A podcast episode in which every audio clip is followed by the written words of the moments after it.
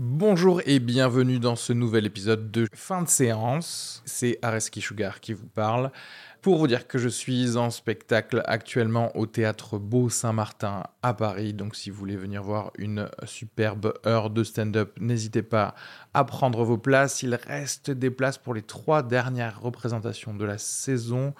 Le 15 juin, 28 juin et 12 juillet. N'hésitez pas à aller sur Bireduc ou suivre les liens depuis la description du podcast ou aller sur sugarfree.com. Merci à tous, profitez bien de cet épisode. Bisous. Hey, mais vous êtes là? Et vous avez l'air de plus en plus nombreux. Donc euh, merci, merci à tous. Euh, n'oubliez pas d'aimer la page euh, Facebook de fin de séance. Abonnez-vous au Twitter aussi, où il y a des petites news euh, de films et de ciné en, général. Et il y a même un Instagram pour avoir de très jolis posters minimalistes des films que l'on que l'on critique. Aujourd'hui, on va parler d'un Pixar rafraîchissant pour l'été. Le Monde de Dory, sorti le 22 juin 2016. C'est la suite du Monde de Nemo. Cette fois-ci, c'est Dory qui veut aller en croisière et trouver, euh, ses parents. Euh, film réalisé par Andrew Stanton et Angus MacLean. Angus qui était le prénom de MacGyver. Il hein, faut le savoir. Euh, c'est cadeau, c'est une petite anecdote euh, comme ça. Avec euh, en voix française Céline Monsara, Franck Dubosc, Mathilde Seigné. Si vous le voyez en VO, vous aurez Hélène DeGeneres, Ed O'Neill, Ty Burrell et que des gens bien, que vous avez pu voir notamment dans Modern Family. J'ai parlé avec Arnaud de ce Pixar. L'histoire. alors, déjà, il y a un petit court-métrage, comme très souvent dans les Pixar, un petit court-métrage avec des, des, petits oiseaux. On en parle très rapidement au début du, de cet épisode. L'histoire même du film est centrée sur le personnage de Dory, le petit poisson bleu amnésique du monde de Nemo, qui décide enfin, après des années loin de sa famille, de traverser l'océan et de partir à la recherche de celle-ci. By the way, n'oubliez pas de vous abonner et de commenter euh, sur iTunes ou sur Podcast Addict ou sur ce que tu veux euh, le podcast fin de séance. Et également de checker le podcast Rendez-vous à table où on débriefe quelques hum, restaurants qu'on teste à Toulouse pour l'instant et bientôt peut-être ailleurs. Ouais, rendez-vous à table, je fais de l'interpromo entre mes deux podcasts. Ouais, super. Euh, et voilà, sans plus attendre, je vous laisse écouter cet épisode. C'était sympa. C'était euh, c'est un peu les mêmes thèmes d'ailleurs, si je me rappelle bien de Nemo, c'est-à-dire que en gros euh, euh, faire comment dirais-je, ne pas être trop protecteur de son de son enfant et lui faire faire des choses par lui-même. Enfin là c'était le contraire, je veux dire dans Nemo. Je parle de Nemo, hein, pas de Dory. Ouais ouais. Et je parle et je parle de Piper. tu vois, c'est-à-dire que c'était le parent qui essayait de faire enfin le parent oiseau qui essayait de faire faire des choses par, euh, par l'enfant oiseau, par, par lui-même. Et c'est cette espèce d'ouverture de, de, perspective, euh, puisqu'il voit un autre monde sous l'eau. Et il devient un peu le, le Superman des, des oiseaux, puisqu'il arrive à leur dire à chaque fois où sont les coquillages à manger. Ouais, c'était très bien, très bien animé, surtout, j'ai trouvé. C'est très expressif, tu vois, les, Ouais, et en, et en peu de. Ils, ils ont pas besoin de trop de fioritures. En plus, tu sais, dans les, euh, dans, justement, dans les expressions, au final, tu te rends compte qu'ils ont réussi à, à diminuer et à, comment dire, arriver à la substantifique moelle de chaque euh, petite expression de chaque oiseau pour euh, te faire comprendre directement le sentiment et le, tout ce qu'ils ont, tout ce qu'ils vivent, en fait. Mmh. Euh, ok, c'est tout ce que tu as à dire sur Piper. non, non, mais voilà, j'ai trouvé ça sympa. Euh, ah, t'as pas, pas trouvé une dimension euh, supérieure à tout ce que c'était Genre, tu sais, le fait de changer justement sa perspective, aller sous l'eau parfois et ne pas rester au-dessus de. Je trouve, je trouve ça mignon, comme un, comme un conte que tu lis à ta petite nièce, tu sais, un truc, un petit truc comme ça, sympa, 5 minutes, ça passe bien. Non, je suis d'accord, c'est bien. et, et, alors, le film, ok. le monde de Dory. Voilà. Incroyable.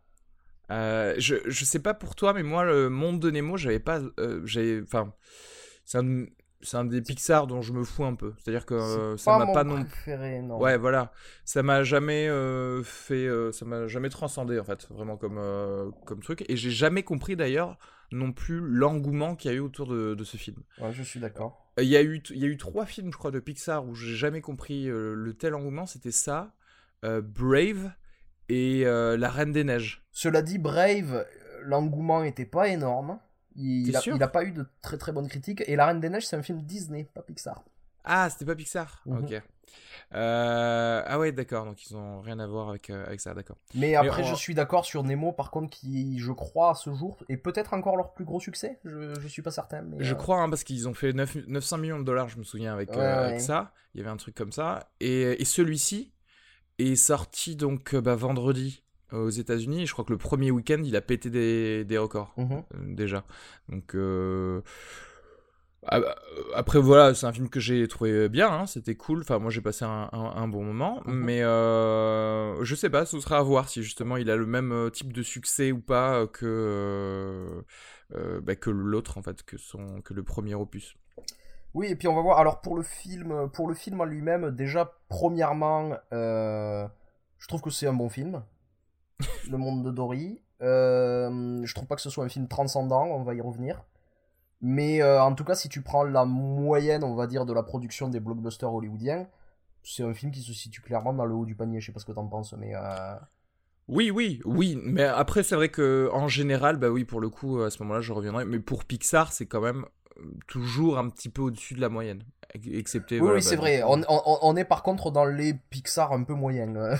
voilà, mais dans, voilà, mais dans la catégorie des Pixar, c'est pas. Mais c'est-à-dire que ces derniers temps, euh, ils, ont, euh, ils ont un peu tendance à sortir des, des films moins intéressants. Je, excepté Vice Versa qui était sorti l'année dernière. Oui, Vice Versa était vraiment coup, euh, là, flirté avec la bonne période de Pixar. Mais si tu prends les autres films qui ont été faits ces dernières années, que ce soit Le Voyage d'Arlo, que ce soit euh, ah, euh Monstre et Compagnie 2, Cars 2, Brave, etc., etc., je pense que quand même, euh, on n'est plus au même niveau et même je, je, sens un peu de cynisme dans cette manière d'enchaîner les suites. De, euh, en fait, c'est exactement, c'est juste des choses qui sont bankable et, euh, et, on veut se ramener dessus pour avoir de l'argent. C'est-à-dire que franchement, Cars, Cars 2, Monstre et compagnie de 2, enfin, tu les fais pas, ce serait pareil dans ma vie, quoi, tu vois. Mmh. Et enfin, celui-ci est un petit peu au-dessus en termes de suite, de suite mmh. de films, d'accord? Parce que je trouve qu'il y a des thèmes, enfin il y a un gros thème dans ce film qui, je trouve est très intéressant et pas très souvent justement traité au cinéma et encore moins euh, pour des enfants. Euh, et qui était un peu traité dans le premier. Bon autant le dire maintenant c'est euh, en gros la vie avec un handicap. Et, mais effectivement dans les autres les autres Pixar c'est enfin je sais pas si on peut dire que c'est du cynisme mais en tout cas c'est un oubli clair d'où ils viennent tu vois de, du fait de vraiment mettre le paquet sur un, bon scénar et enfin euh, je, je, je, le soulignerai tout le temps en parlant des Pixar mais genre Toy Story 3 tu le vois et tu pleures quoi. Ouais ouais. Surtout enfin déjà pour revenir un peu sur Pixar je crois qu'il y, y a, plusieurs choses. C'est à dire que dans leur euh, dans leur écurie entre guillemets euh, il y a quand même quelques quelques très très bons réalisateurs qui sont clairement au-dessus du lot. Je pense surtout à Brad Bird mm. en tête Pete Docter évidemment et peut-être un Andrew Stanton que je mets pas tout à fait au même plan mais qui est quand même assez solide. Et il faut savoir que euh, la plupart de ces réalisateurs c'est-à-dire Brad Bird et euh, Andrew Stanton notamment sont partis de Pixar euh, ces dernières années pour essayer de faire des films des films ailleurs. Ouais. Et, et, je pense que ça explique pourquoi ces dernières années on a eu aussi des Pixar un peu plus faibles. C'est qu'ils ont perdu un peu leurs leur réalisateurs stars qui sont partis sur d'autres ouais. sur d'autres projets et euh, bon, là c'est Andrew Stanton qui, qui, a fait ce film, qui est revenu parce qu'il a connu un gros échec avec euh, John Carter of Mars. Ouais. qui était pas très très bon, il faut dire qui était fa... ouais, ouais, qui était l'un des pires échecs de, de Disney, je crois. Hein. C'est-à-dire que euh, niveau budget mis dans ce film et niveau ce qu'ils ont ramassé, ce qui est dommage parce que c'est une bonne, enfin c'est une bonne idée, c'est un bon bouquin. Enfin c'est un bon bouquin, c'est ouais c'était bien. Euh, ça aurait pu être. Euh, c'est bizarre. Ce film était, fait, était trop fait pour des enfants. Tu vois, John Carter of Mars. Mhm. Et, euh, et en fait, quand tu, quand tu fais quelque chose que pour une cible, bah, tu te rends compte que tu n'as plus grand chose à proposer en fait. Il faut savoir faire un film. Ensuite, il y, y, a quelque chose sur Andrew Stanton. Je pense que c'est un réalisateur qui a énormément de qualité, mais qui se fait pas assez confiance. On va peut-être y revenir. Et enfin, autant y revenir maintenant. non, c'est-à-dire que je pense que la meilleure chose qu'il ait faite, c'est les 40 premières minutes de Wally, Andrew Stanton. Oui. Et en fait, ces qualités qu'on retrouve dans les 40 premières minutes de Wally, c'est-à-dire un style un petit peu contemplatif, et surtout en fait une manière de savoir comment transmettre une émotion par la force d'une mise en scène, c'est-à-dire euh, avec euh, juste euh, un rythme particulier, une manière de montrer certaines images, il arrive à transmettre ce genre de choses.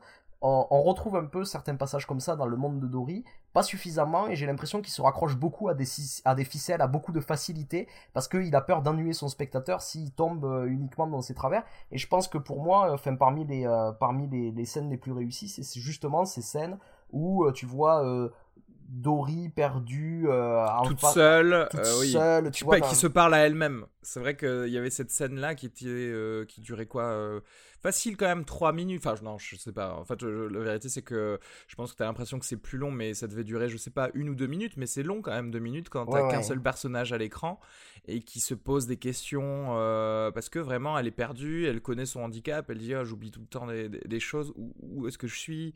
Je suis de nouveau toute seule, il faut que je les retrouve.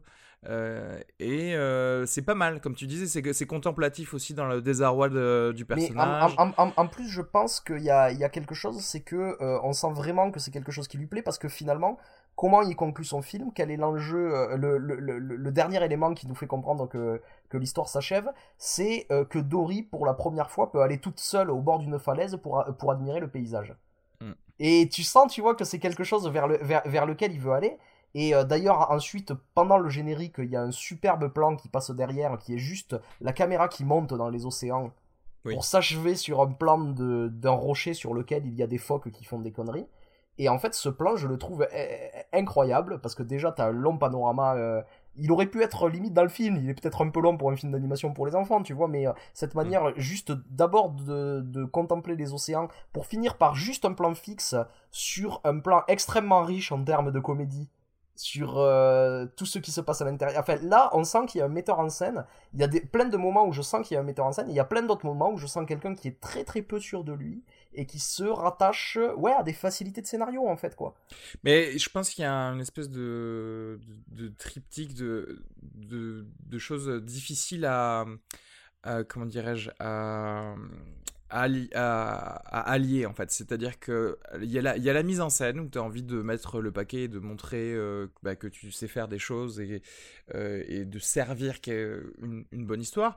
Il y a effectivement le scénario, mais le scénario qui parfois peut être simpliste euh, à, ces moments. Et donc là, ce sont les artifices scénaristiques dont tu, dont tu parles, c'est-à-dire il faut qu'il y ait une espèce de fausse action rapidement pour... C'est ça, je, pense euh, notamment à la course-poursuite à la fin, en fait, qui a pas de sens. C'est-à-dire que cette course-poursuite, en termes d'action, je vois que, ça, que, que, ça, que, que c'est ce qui clôture le film, tu vois, que c'est ce qui permet d'arriver à la fin. Mais en fait, cette scène, je trouve qu'elle incarne pas du tout le parcours des personnages, par exemple. Tu vois ce que je veux dire c'est-à-dire, c'est une scène d'action qu'on me greffe à la fin pour faire une dernière grande évasion. Ouais, le climax, euh, ouais. Le climax comme ça, mais c'est, c'est pas relié. Et notamment, je pense euh, euh, à, la, à la fin du monde de Nemo, parce qu'il veut faire un peu la même chose. Tu sais, à la fin du monde de Nemo, il y a aussi l'évasion du, de chez le dentiste, là. Oui, de chez le dentiste, ouais. Et en, fait, ce qui se passe, c'est que dans cette scène d'évasion, le petit Nemo, en fait, il utilise tout ce qu'il a appris pendant le film pour pouvoir s'évader. Et donc il y a quelque chose où l'action rejoint en fait le parcours du personnage. Et je trouve qu'il y a quelque chose, il y avait quelque chose de, alors toujours pareil, je pense pas. Euh, en fait, Nemo, le, le, premier, je pense pas non plus que ce soit un film extraordinaire, je le trouve pas mal, mais en tout cas je le trouve plus abouti que le monde de Dory.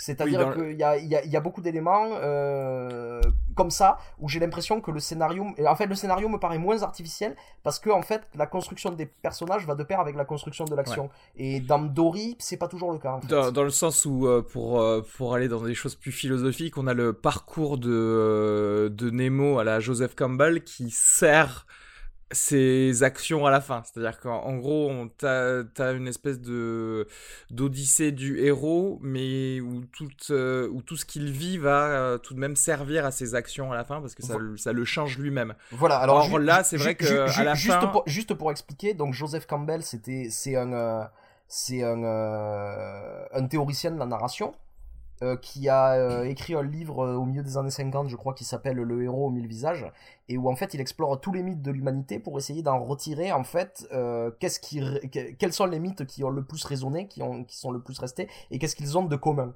Et c'est quelque chose qui est beaucoup, qui, qui, est beaucoup ouais, utilisé. Et en fait, donc il explique justement ce genre de choses qu'on vient de dire là.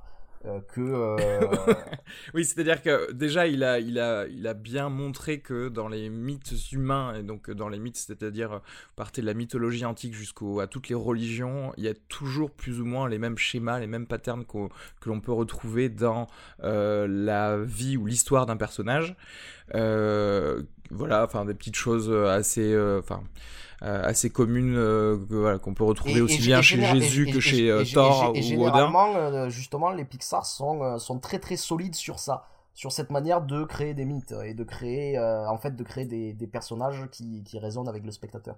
Et il loupe un petit peu sur Dory justement parce que je le trouve pas pas parce que notamment, euh, enfin niveau, euh, comment dirais-je, niveau euh, mort, résurrection du héros, là, là, Dory en fait, au final, à la fin, cette course poursuite, elle fait exactement ce qu'elle fait tout le temps, c'est-à-dire qu'elle réfléchit pas à, quelque chose et elle fait. Ouais. C'est comme si elle avait rien appris en fait, elle aurait pu faire ça au ouais, film. Quoi. Enfin, après c'est difficile parce que justement le, handicap de Dory, c'est aussi de rien apprendre. Mais alors, justement, j'aimerais revenir sur cet handicap parce que le, petit truc qui m'a chiffonné, c'est que, euh, bon, alors premièrement, dans le cinéma d'animation américain, les animaux, c'est un peu euh, le truc le, le plus utilisé généralement, notamment euh, les studios qui ont moins d'imagination que Pixar, je pense à DreamWorks par exemple. Mm. Généralement, quand ils font un film, c'est ils se disent, tiens, on va faire un film normal, mais en fait, à la place des êtres humains, il y aura des animaux, ça va être trop eh tu vois. Et, euh, et en fait, ce qui se passe, c'est que dans les films de DreamWorks, les animaux, en fait, ce sont des humains, quoi. Oui, bien sûr. Et euh, ce que j'aime Madagascar, par exemple. Ouais, mais Kung Fu Panda, enfin, tu prends n'importe lequel, ce sont des humains. Et ce que j'aime bien, généralement, dans les films de Pixar, c'est que les animaux sont des animaux. C'est-à-dire, ils ont des, euh, ils ont, des objectifs d'animaux ils ont des émotions d'animaux et en fait ils reprennent vraiment les caractéristiques des espèces tu vois. Il y a, il y a beaucoup de recherche qui est faite pour ça pour essayer de mieux les incarner. Et je pense qu'il y a, il y a, il y a une scène formidable je pense la meilleure scène du monde de Nemo donc le premier film.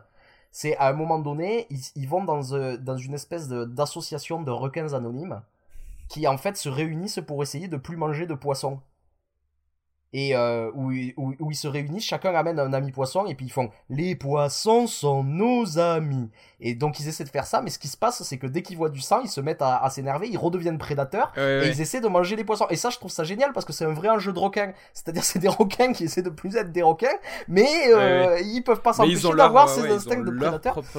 Et donc en fait, j'ai vraiment l'impression euh, d'avoir en, beaucoup plus travaillé, mais de, de voir un documentaire animalier où on voit les différences entre les humains et les animaux et de voir s'incarner. Et dans le monde de Dory, je trouve qu'ils ont laissé ça un petit peu de côté. Et notamment, si je pense à ça, c'est parce que normalement, Dory, euh, dans le monde de Nemo, s'ils lui ont donné une mémoire, euh, une, une, mémoire à court terme, c'est parce que l'espèce de poisson à laquelle appartient Dory n'a pas de mémoire à long terme. Et donc, ils se sont dit, tiens, c'est ce qu'on va prendre, c'était un véritable enjeu. Et or, dans le monde de Dory, ils ont changé ça et c'est le seul poisson de son espèce à avoir ce problème. Donc en fait, comme tu dis, c'est un film qui parle d'handicap, mais du coup, en fait, les poissons sont beaucoup plus anthropomorphisés. Oui, bien sûr, que dans le premier. Que dans le premier opus, et je trouve ça un peu dommage.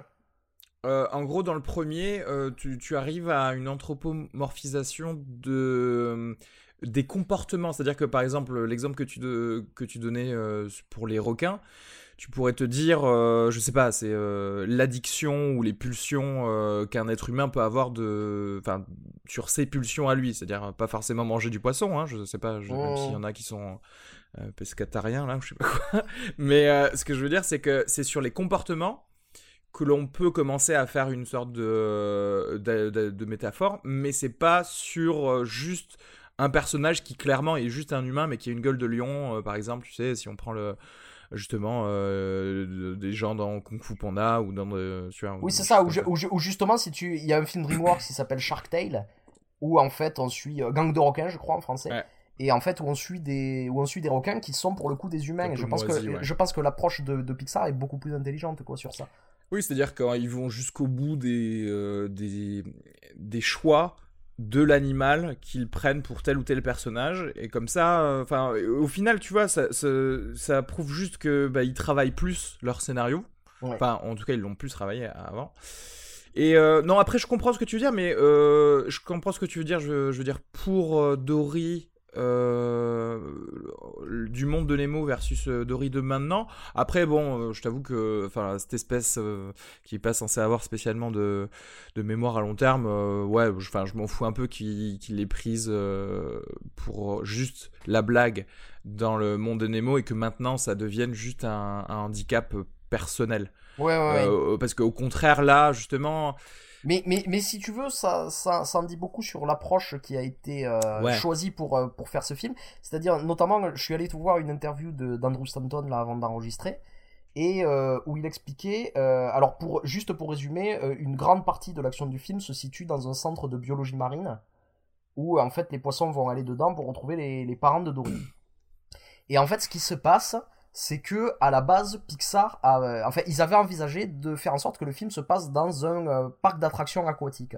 Genre SeaWorld tu vois. Et Andrew Stanton explique que euh, durant la production du film il y a le fameux film Blackfish qui est sorti ah ouais. Donc, qui est un documentaire sur, euh, sur euh, SeaWorld, hein, je crois, c'est ça. Hein? Ouais, ouais, mais du coup, ça a mis beaucoup de temps euh, à ce moment-là, la production de ce film. Ouais, mais c'est long. Ouais, Parce que Blackfish est sorti. Oui, oui. Mais en, tout cas, il expliquait ça, que toute l'équipe a été choquée par ça, et que du coup, ils ont décidé de faire en sorte que le film se passe plus dans un parc d'attractions marin, oui, mais dans tous les animaux sont, quoi, sont captifs, dans, mais dans, un, centre, dans un centre scientifique. Et cela dit, on voit bien qu'ils ont changé le nom, mais je pense qu'ils n'ont pas beaucoup changé le scénario à ce moment-là, parce que ce centre de biologie marine ressemble étrangement quand même à un parc d'attractions. Sauf qu'on a l'impression que les poissons, ils sont bien traités. Oui, c'est ça. C'est-à-dire que le, le, but ultime de ce centre, c'est forcément, comme c'est simplement un, centre d'études et même de soins pour euh, certains poissons, c'est simplement de les remettre en liberté à la fin. Oui, mais en fait, sur leur approche, c'est un dit long. C'est-à-dire qu'à ce moment-là, quand ils ont découvert ce qui se passait dans, ces parcs d'attractions, plutôt que de se dire, et c'est ce que Pixar aurait pu faire, hein, on les a vus déjà, euh, déjà très courageux sur ce. Plutôt que de dire, dénonçons euh, cette, cette industrie de l'attraction, tu vois, essayons d'aborder ce sujet un peu grave et d'en parler aux enfants. Ils se sont dit juste, on, va, modifier un tout petit peu pour s'en éloigner. Et je pense que ça en dit beaucoup sur la démarche du film, en fait. Parce que c'est vrai, tu as totalement raison. C'est-à-dire que, en fait, ce, centre euh, de biologie, euh, ce, le centre de biologie marine, c'est, euh, oui, c'est un parc d'attractions. C'est-à-dire qu'en fait, tu y arrives et il y a des choses à regarder, quoi. Il y a un requin-baleine qui fait des bons, un beluga qui fait ça, des conneries comme ça. Donc, ouais, dans les faits, c'est euh, des, des, parents qui ont leurs enfants dans des poussettes et qui, qui regardent des poissons exactement comme dans un parc d'attractions. Donc c'est vrai qu'ils n'ont pas changé grand-chose. Euh, oui, encore un euh, testament sur leur, leur peut-être petite paresse scénaristique à, ce niveau-là. Et ensuite, donc il y a, y a, quelque chose parce qu'aussi la force des films de Pixar, c'est généralement les, les seconds rôles.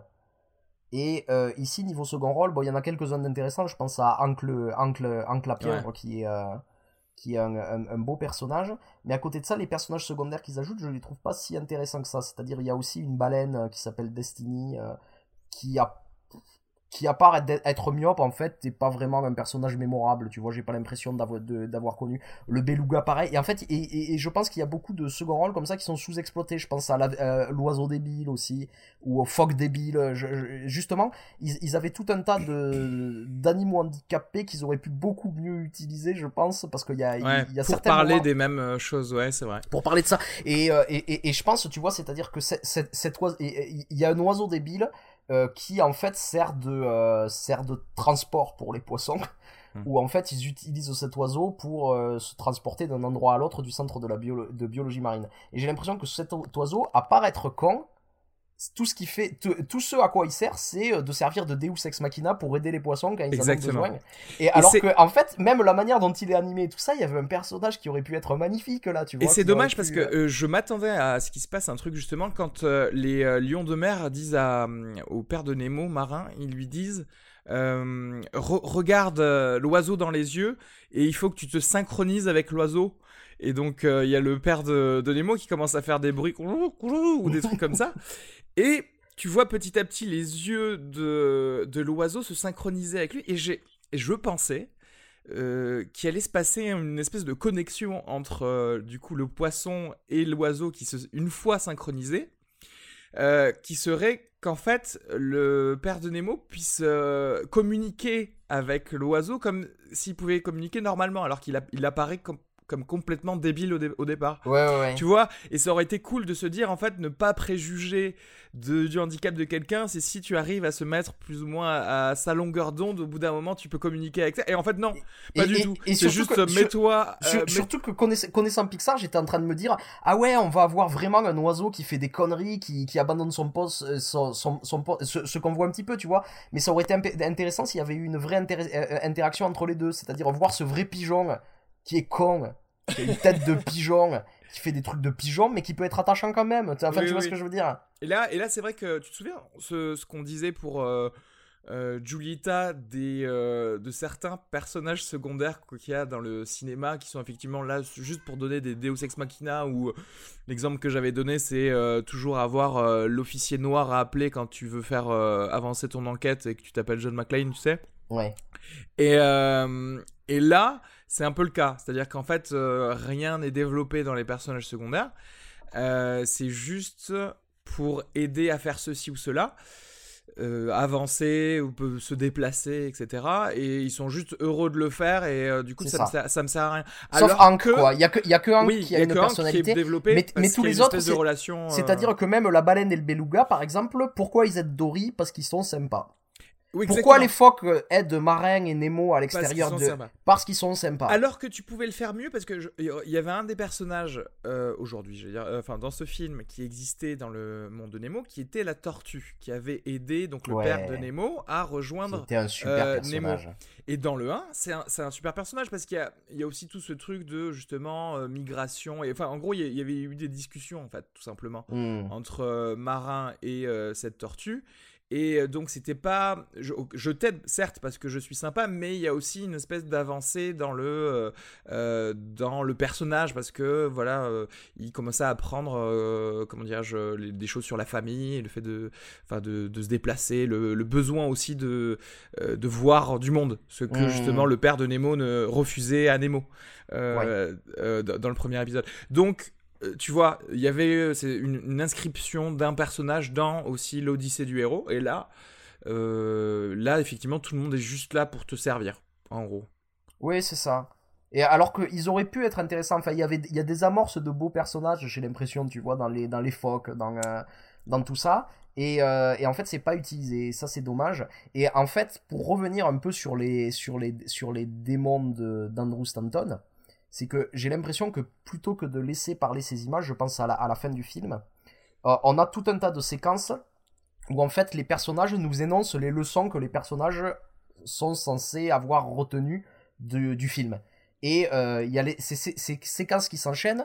Et en fait, j'en ai pas besoin. C'est beaucoup de prêchi-prêcha. Et j'aurais aimé que l'histoire se déroule de manière beaucoup plus organique et que je comprenne ces, ces leçons sans, sans qu'on ait besoin de me les expliquer. Et euh, à, à, la fin, il y a énormément de scènes comme ça qui s'enchaînent où on nous explique. Euh, pourquoi la famille c'est important, pourquoi euh, c'est bien d'avoir des amis, pourquoi machin. Et c'est et, c'est dit à haute voix et je trouve ça un petit peu dommage en fait quoi. Parce que en fait tu vois, parce que là je me mets à la place de quelqu'un qui pourrait contre-argumenter et dire oui mais tu comprends, il y a aussi des enfants, il faut leur expliquer ce genre de ben, choses. Justement les enfants ils peuvent comprendre très bien de manière organique ce genre de choses. C'est-à-dire que de manière euh, empathique ils peuvent déjà non seulement plus, plus rapidement comprendre, mais aussi dans les dialogues, dans les paroles justement, au lieu de souligner très longuement euh, tout ça, tu, peux te permettre d'être un peu plus concis et, d'être plus pertinent dans justement les paroles des, des personnages pour que bah, pour que pour que t'aies pas l'air justement de souligner tout en parlant euh, du thème général de la famille, etc. Et c'est vrai que ce serait plus amené. Euh, là, Enfin, c'est pas qu'on est méchant en fait avec ça, c'est juste qu'on attend plus de Pixar. C'est comme, mais en fait, je sais pas comment te dire. Si ça avait été un, film DreamWorks, je l'aurais dit ouais, c'est bien. C'est exactement ce que j'allais sortir comme phrase. C'est exactement ça. C'est-à-dire que j'aurais vu ça de DreamWorks ou de je sais pas quoi euh, comme autre euh, comme autre studio, j'aurais fait ouais, c'était cool, c'était bien. Et Pixar, c'est un peu le bon élève de ta classe, le très bon élève de ta classe. et, euh, et, là, et là, il a il a 14, tu vois. Ouais. Et, et, quand il a ça, tu lui fais ah mais. Hmm. Tu fais genre. Euh, um, qu'est-ce que t'as fait? T'as pas bossé quoi. Et il y a, y a, plein de choses aussi. Il y a un autre moment très intéressant. C'est un moment où euh, Dory retrouve plein de poissons de son espèce qui lui apprennent que ses parents sont morts. Et là, il y a une très très belle scène, très bien filmée, euh, comme Andrew Stanton euh, sait les faire justement, où il y a un vertige du personnage qui en fait se rend compte qu'elle a perdu quelque chose d'important. Et, et, là, et là, je me disais, ah ouais, Pixar qui encore une fois hésite pas à aborder des thèmes un peu difficiles. Et cinq minutes plus tard, on apprend que les parents de, de Dory sont en fait vivants. Et je trouve que là, il y a vrai, un vrai manque de courage de la part de Pixar, quoi. Ouais, ouais, ouais, ouais. Bon, après, enfin. Enfin, ouais. Enfin, c'était bizarre de dire qu'ils étaient morts d'ailleurs. Enfin, cette scène était un peu bizarre parce que ils peuvent pas savoir que ses parents sont morts ou pas. Tu vois oui, ce que je veux oui, dire? c'est ça. Donc c'est bizarre aussi de faire croire au personnage qu'il est mort. C'était juste euh, histoire de faire un petit ascenseur émotionnel pour Dory, mais il n'a pas besoin parce qu'elle les a pas eus depuis des années. Donc, si tu veux, l'ascenseur émotionnel, il y est de toute façon une fois qu'elle les aura rencontrés, tu vois. C'est ça, en fait, en fait, ce que je donc, trouve très euh... manipulateur, c'est si tu fais cette scène-là, il faut que les parents ils soient morts. Sinon, tu ouais. ne fais pas quoi. Euh, enfin, ça sert à rien que le personnage de l'autre euh, poisson dise ça. Surtout qu'en Ouais. plus, moi, je me suis dit, bah non, c'est qu'ils sont probablement euh, à Cleveland.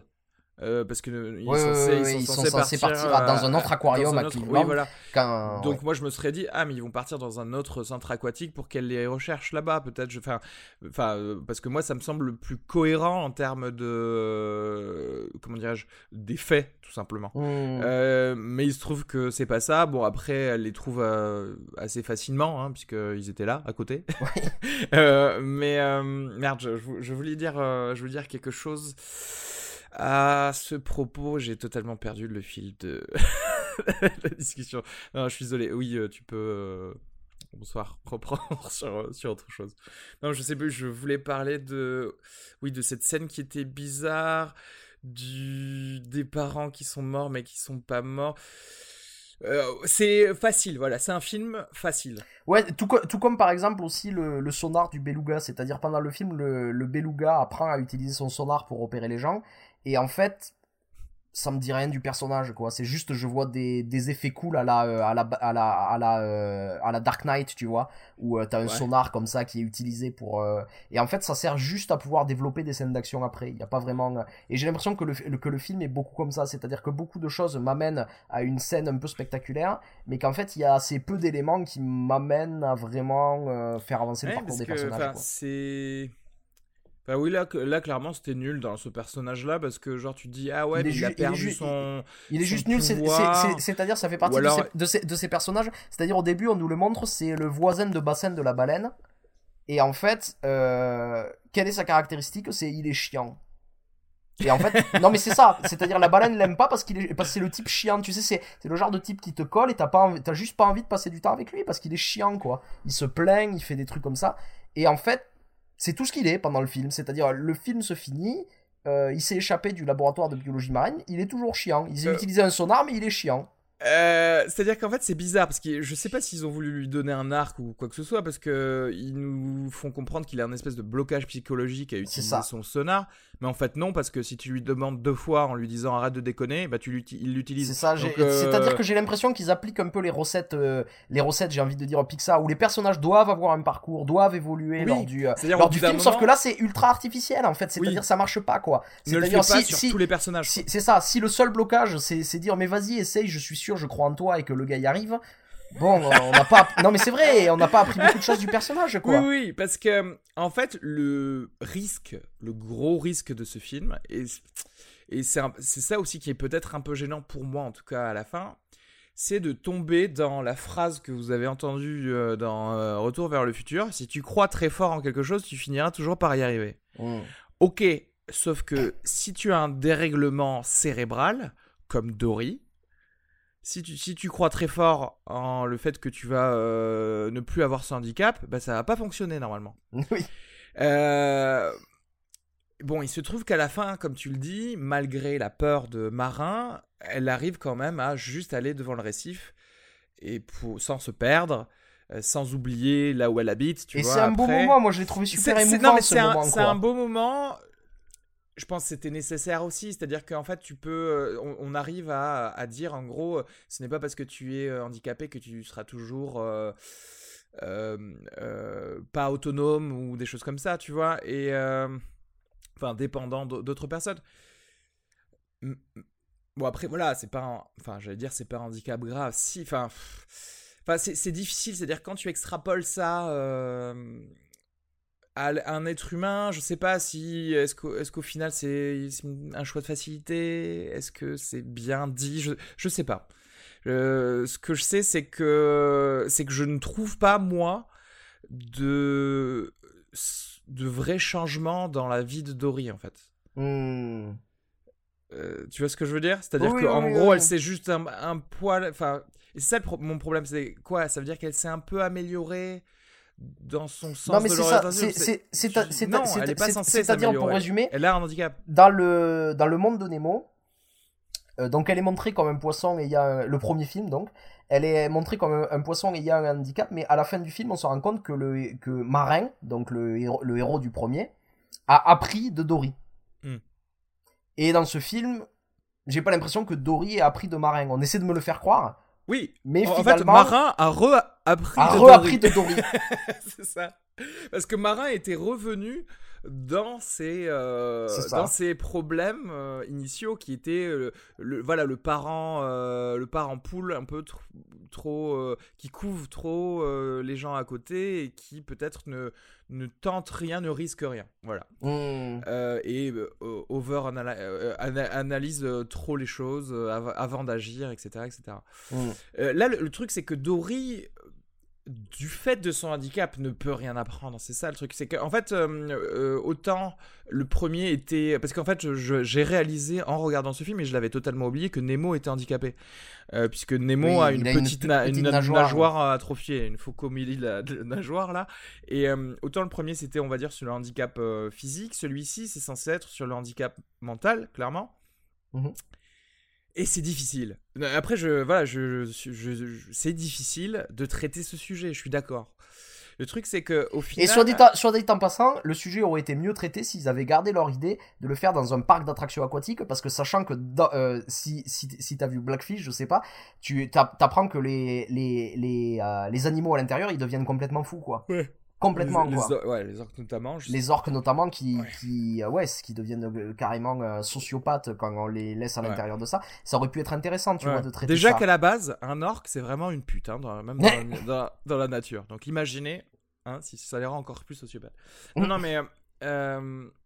oui, et en fait, peut-être que ils ont. Mais c'est ça le problème, c'est que si je commence à, à, à commence, si je commence à analyser trop le film pour essayer de le sauver, je me dis ils ont pas fait leur boulot correctement. Non, mais c'est ça, mais pas, parce qu'après. Attends, je finis juste. parce qu'en fait, tu te dis que là, c'est pas le personnage de Dory euh, qui a vraiment évolué, mais ça pourrait être à ce moment-là son entourage. C'est-à-dire, encore une fois, Marin qui va commencer peut-être après cette fin et après ce film à lui faire plus confiance. C'est-à-dire que, en gros, amener le handicapé euh, mental à euh, acquérir une certaine autonomie qui lui permettrait quand même de, tu vois, de, de s'épanouir un petit peu dans la société. Euh, tout en ayant euh, conscience d'avoir besoin d'aide. Mais le, le problème, c'est que si je commence à, à, essayer de sauver le film comme ça, en essayant de me dire peut-être qu'ils ont voulu nous dire que, c'est qu'ils ont mal fait leur boulot, quoi, encore une fois. Ouais, ouais, non, mais je, je suis d'accord. Et après, j'en retire des, quelques belles scènes, quoi, des moments assez émouvants que, que je retiendrai, ouais. Euh, justement, euh, c'est les retrouvailles avec les parents, par exemple. Tu vois, bah, euh, moi, il y en a, moi, il y a une scène qui m'a, enfin, qui m'a mis, qui m'a mis un petit peu les larmes aux yeux, mais encore une fois, voilà, c'était le le petit, la petite vidéo du Dolby Atmos qui m'avait m'avait mis dans cet état émotionnel. C'est la scène où tu vois Dory bébé. Alors déjà Dory enfant, euh, tu vois, t'as trop envie de. Elle est toute mimi, tu sais, t'as trop envie d'en faire un maquis, tu vois. et euh, en fait, elle euh, entend une discussion de ses parents où sa mère pleure parce que elle se dit Mon Dieu, mais qu'est-ce qu'on va faire de Dory? Elle pourra jamais rentrer dans la société. Et ça, c'est typiquement une discussion que ont eu et auront tous les parents de euh, d'enfants handicapés, tu vois. Ouais, ouais. Euh, cette peur de euh, à la fois du rejet, mais aussi de la simple dépendance totale de, de cet enfant dans la dans la vie de tous les jours.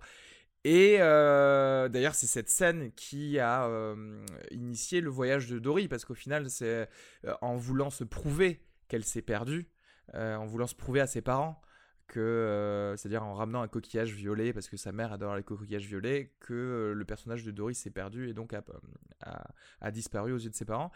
Et euh, oui, cette scène, elle était. Enfin, tu vois, c'est en 30 secondes, j'ai trouvé que c'était plein Ouais, d'émotions parce que euh, c'était vraiment génial, je trouve. Ouais. T'as, t'as les deux côtés, tu ressens euh, des émotions pour les parents, mais pour Dory aussi, parce que tu te dis, mon Dieu, c'est- qu'est-ce que ça doit être difficile d'assister à une telle discu- discussion.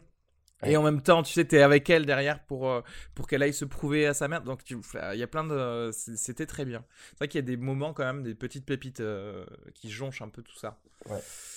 Euh, au milieu de au milieu de, de DreamWorks tout simplement. C'est ça, c'est ça, c'est du DreamWorks entrecoupé de quelques, de quelques instants de Pixar, quoi. Voilà, après c'était fun encore une fois et on est peut-être un peu plus euh, on en attend plus de Pixar parce qu'ils nous ont habitués à clairement plus, Oui, grosso que- modo, j'ai quand même passé, euh, j'ai passé une super soirée. Oui, quoi. franchement, oui. Ouais, moi, j'ai passé un, un bon moment. euh, Voilà, j'ai souri, j'ai rigolé, j'ai fait haha, c'est drôle. euh, Ouais. euh, la pieuvre euh, Hank est géniale. euh, C'est c'est un peu le l'espion parce qu'une pieuvre peut changer de. J'ai appris, figure-toi, que les pieuvres avaient euh, une intelligence supérieure à celle de- d'enfants en bas âge. Euh, à peu près à, à 6 Ah ans, ouais. un truc comme ça. Waouh. Et que pleu. donc voilà. C'était donc le personnage le plus intelligent qu'on ait vu de tout ce film. Et euh, ouais, en gros, c'était sympa. On s'attend, on s'attend toujours à mieux parce que, parce que quand euh, ils nous ont fait des choses comme là-haut, quand, euh, quand dans là-haut, avec zéro phrase au début de, de ce film, ils arrivent Ah, à faire pleurer euh, 90% des gens et à, à raconter une histoire d'un couple. comment en 5 minutes ils font plus que certains films dans toute leur durée, quoi. Tu vois, c'est tu peux pas, tu, tu peux pas. C'est comme si, je sais pas, c'est comme si tu disais que euh, pour moi, voilà, je sais pas, Kubrick ou des gens ou des, des, des sommités font un film, euh, un film vraiment trop moyen en fait. Ouais, c'est ça. Et encore une fois, je dis moyen euh, avec péjorativité, mais en fait, c'est pas moyen si tu, si tu le prends par rapport au, Au reste de la si- au production. reste, ouais, Ouais, ouais. au reste de la production en général. C'est-à-dire que, encore une fois, en tant que blockbuster d'animation, c'est euh, meilleur que euh, c'est meilleur que la plupart, tout simplement. Ouais. Ouais.